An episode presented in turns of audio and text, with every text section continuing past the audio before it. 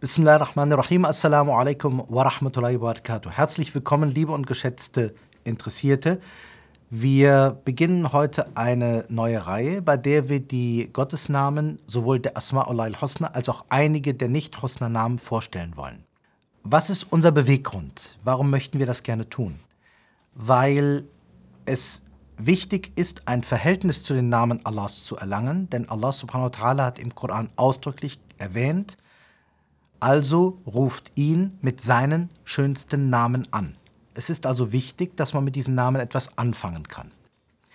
Jetzt kennen zwar viele Muslime diese Namen, mehr oder weniger, aber was die meisten nicht wissen, wie man sie inhaltlich zusammenfasst. Wenn man etwa ein bestimmtes Thema hat, weswegen man Allah subhanahu wa ta'ala um etwas bitten möchte oder warum man die Gottesnamen rezitieren möchte, sich eine Eigenschaft Allahs klarer machen möchte, dann gibt es in der Regel mehrere Gottesnamen, die der Ähnlichkeit wegen zu einer Gruppe dazugehören.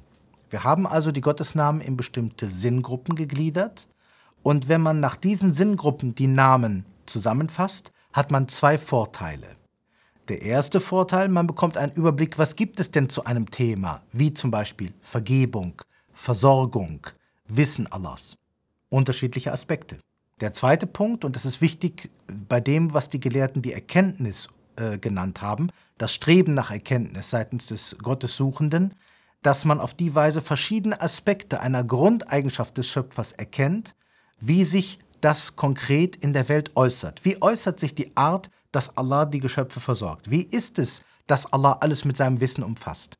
Die verschiedenen Namen, die es hierzu gibt, beleuchten jeweils einen besonderen Aspekt seines Wirkens, subhanahu wa ta'ala, in der Welt.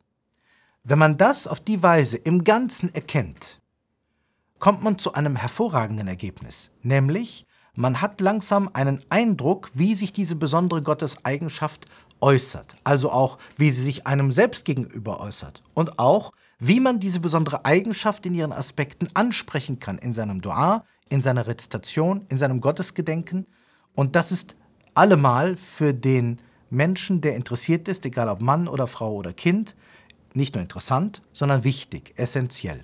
In diesem Sinne haben wir die Gottesnamen in verschiedene Gruppen gefasst, insgesamt 20. Und diese 20 beleuchten eben unterschiedliche Grundeigenschaften, die wir nach und nach im Detail vorstellen wollen, so Allah subhanahu wa ta'ala will. Assalamu alaikum wa rahmatullahi wa barakatuh.